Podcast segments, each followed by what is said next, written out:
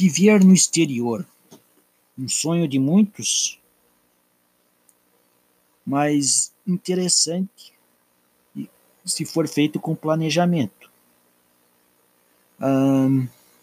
vai morar fora, tem N questões.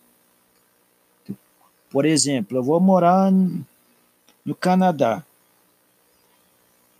Eu posso trabalhar em Toronto e posso morar numa cidade vizinha.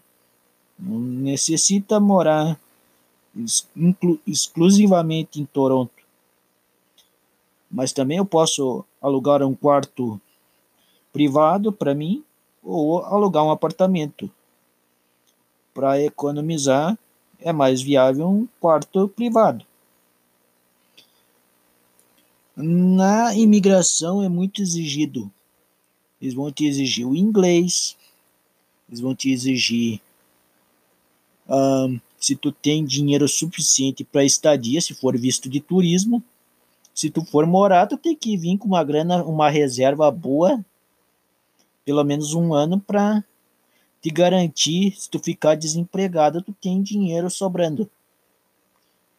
E de preferência economizando. O quarto privado, por exemplo, se tu for morar sozinho, tu vai te garantir uma, tranquilamente naquele país. Então era isso, pessoal. Muito obrigado.